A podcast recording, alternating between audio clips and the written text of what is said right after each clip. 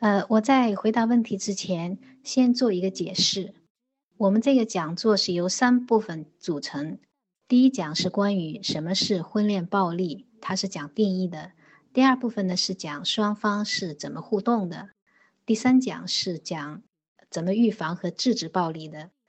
我们现在收集到的问题呢是包含两个部分，一个是是什么，第二是怎么办。我今天呢，主要回答是什么？呃，第三讲主要谈遇到家庭我们怎么办？呃，到那个时候，如果觉得还没有解，这个听过通过讲座还没有了解，就没有回答你的问题的，我们放在第三讲里面。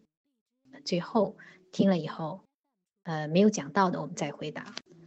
第一个问题是，我在生娃以后，对丈夫的不帮忙、不作为。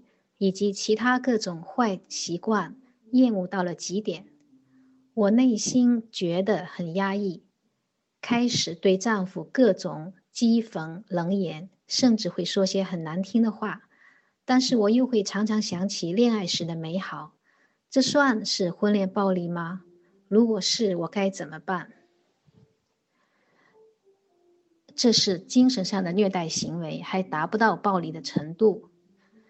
暴力是一种行为，它的目的是使受害人被迫，是基于害怕在行为上出现服从或者顺从的模式。语言只有在一种情况下才能成为暴力，那就是威胁、恐吓。举个例子说，如果一个男人对妻子或者恋人说：“如果你再敢去歌歌厅，我就打断你的腿。”或者说，如果你再敢提离婚，我就杀了你弟弟；或者，如果你再敢自杀，我就会让你妈把你妹妹嫁给我。如果她不肯，我就杀了你全家。这些都是语言暴，这些语言都是威胁，它目的是让受威胁的人产生恐惧，从而服从，所以他们才是暴力。一般的语言够不上暴力。冷暴力，我们顾名思义，它应当有两个特征：一个是冷、冷漠；第二是暴力。那么，什么是冷漠呢？有一本书，呃，叫《心理学原理》，是一八九零年 Williams James 写的。他说。对一个人最残忍的惩罚，莫过于给他自由，让他在社会上逍遥，却又视之如无物，完全不给他丝毫的关注。当他出现的时候，谁也不理他；当他讲话的时候，没有人回应，也没有人在意他的任何举止，根本就忽略他的存存在。这样的话，要不了多久，我们心里就会充满了愤怒。一个人如果受到周围人的冷眼相对，会感到非常的痛苦和绝望；如果是受到婚恋伴侣的漠视，会更加的痛苦和绝望。然而，婚恋关系中一方漠视另一方。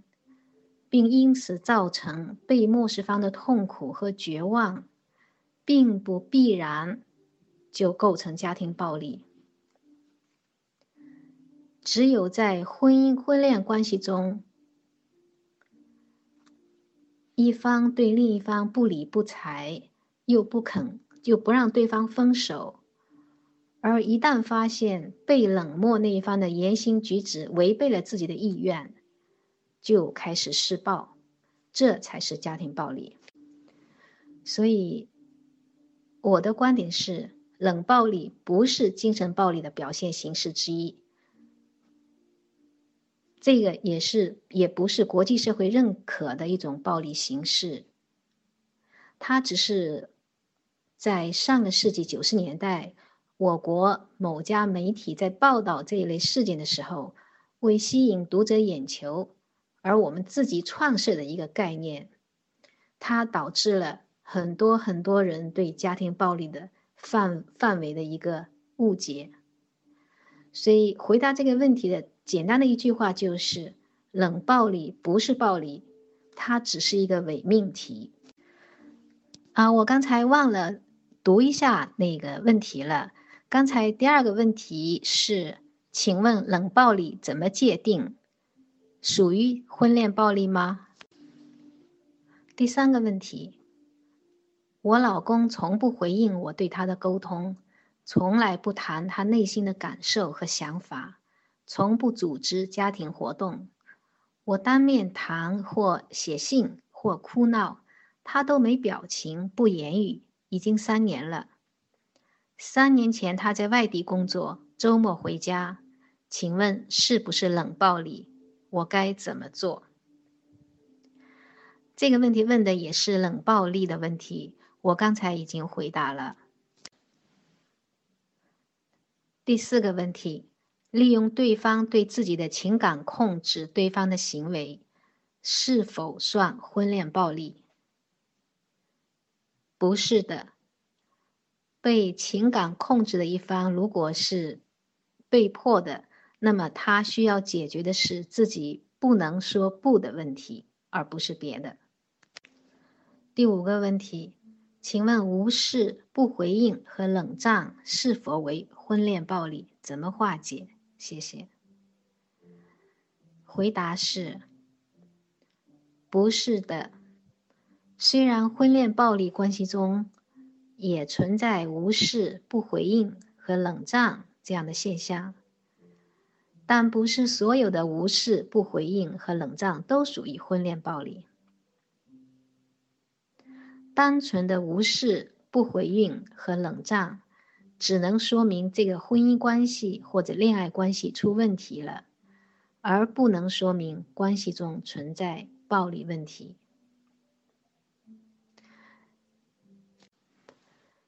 第六个问题：家庭暴力、婚恋暴力是怎么形成的？这个问题我刚才讲的时候，呃，讲了一些了，讲了这个原因了。呃，那我现在再简单的重复和补充一下。第一个就是观念上是因为男权和夫权思想，认为。妻子和女友是属于自己的，因此别人打不得，但妻子和女朋友是可以打的。第二是在心理上呢，需要控制对方。第三是行为上认同了施暴方家长的行为。呃，我刚才提到联合国秘书长在两千零六年的一份呃联合国的这个。针对妇女的暴力的这个研究报告中说，百分之七十的施暴人出生于暴力家庭，无论是自己被暴力管教长大的，还是仅仅是看到父母之间发生的暴力，对儿童的影响都是差不多的。所以，斩断家庭暴力的代际传递，或者说制止家庭内部的暴力行为，对于下一代。也是非常重要的。第四，也是我刚才提到的，实际效果上，因为施暴人可以无代价获益，所以这个暴力就会不断的发生。我在这里需要强调一点，就是这个也是补充的，就那种认为受害人有错才挨打的观念的背后，就是男权和夫权思想。实际上，应该为暴力行为承担责任的是施暴人，而不是受害人。从挨打这件事情本身来说，受害人永远是无过错的，因为无论他说错了什么或者做错了什么，他都不应该挨打。人身权利。不受侵犯，这是一个人在婚恋关系中的基本人权，这是受宪法保障的，任何人都没有权利去剥夺他的这个基本人权。第七个问题，婚恋暴力有没有轻重之分？是不是可以改善？关于呃，简单的回答就是有。所以根据我我的经验，反对家庭暴力，实际上要反的是一种观念，就是老婆孩子是我自己的，我可以打，别人管不着这样一种观念。当这种观念改变了，家庭暴力也就不会一代一代的在家庭中形成了。一个在家庭中目睹暴力或者挨打的孩子，长大以后就会成为下一代的施暴人。第七个问题：婚恋暴力有没有轻重之分？是不是可以改善？关于呃。简单的回答就是有。第七个问题，婚恋暴力有无轻重之分？是不是可以改善？简单的回答是有，某些条件下是可以改善的。我们先来说有无轻重之分。那答案刚才说的是有，那么什么是轻，什么是重呢？关于婚恋关系中发生的暴力的严重程度，我们是有一些判断标准的。比如，如果一个人在当着外外人的面，或者在公共场合对他的伴侣进行殴打，哪怕打耳光、揪头发。都说明暴力已经很严重了，因为家庭暴力的特点是它具有高度的隐蔽性，双方谁也不想让外人知道家里存在的这种暴力。当施暴人已经肆无忌惮的到了不在乎别人知道自己在家里打人的这样的地步了。这个说明之前已经发生过发生过多次多次的暴力行为了。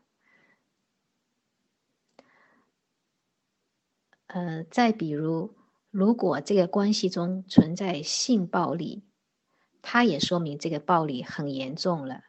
因为性暴力一般不是刚刚恋爱或者刚刚建刚刚建立恋爱关系或者婚姻关系就会发生的。而是经过了一段时间的身体暴力以后，才会进入到性暴力的阶段。嗯，下一个判断标准就是看看他们的暴力行为当中有没有掐脖子这样类型的行为。掐脖子似乎是不会留下什么痕迹，过几天可能脖子上的印儿都没了，但是在国际上。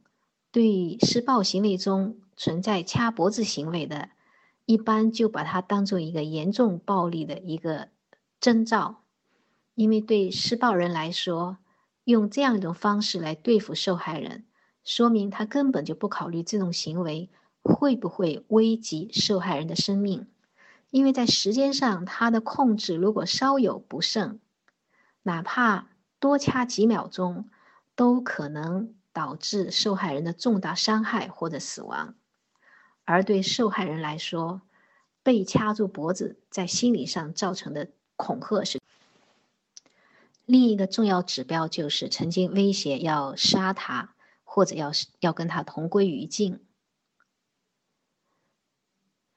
嗯，再有呢，就是如果施暴的一方他有犯罪前科。或者呢，是在社会上曾经跟别人发生过发生过暴力冲突的，那都属于高危的。嗯，我再举一个例子，就是还有一个就是施暴人如果有毒品或者酒精依赖的，这个也是暴力严重性的一个指征。因为一个人酗酒或者吸毒。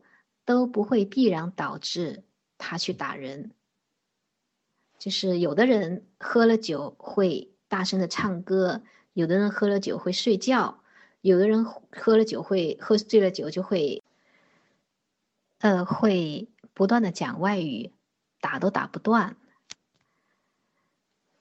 呃，只有这个人本来是有暴力倾向的，他喝了酒以后，他的就会下手更重，手段更残忍。因为是否施暴和对谁施暴，属于认知问题，是观念上的。施暴人是可以掌控的，而酗酒或者吸毒这样的恶习，一旦上瘾就很难戒除。如果施暴人需要钱去买买酒或者买毒品，而受害方因为家里已经被他喝的或者赌的。呃，或者是吸的四壁空空了，或者家里已经没有钱可给了，也不愿意去借钱了。这个时候，施暴方在酒在酒瘾或者毒瘾的作用下，他急于得到钱，会对家人下手非常重，甚至非常残忍。呃，各位群友，由于时间原因呢，还有一些问题，呃，不能一一解答。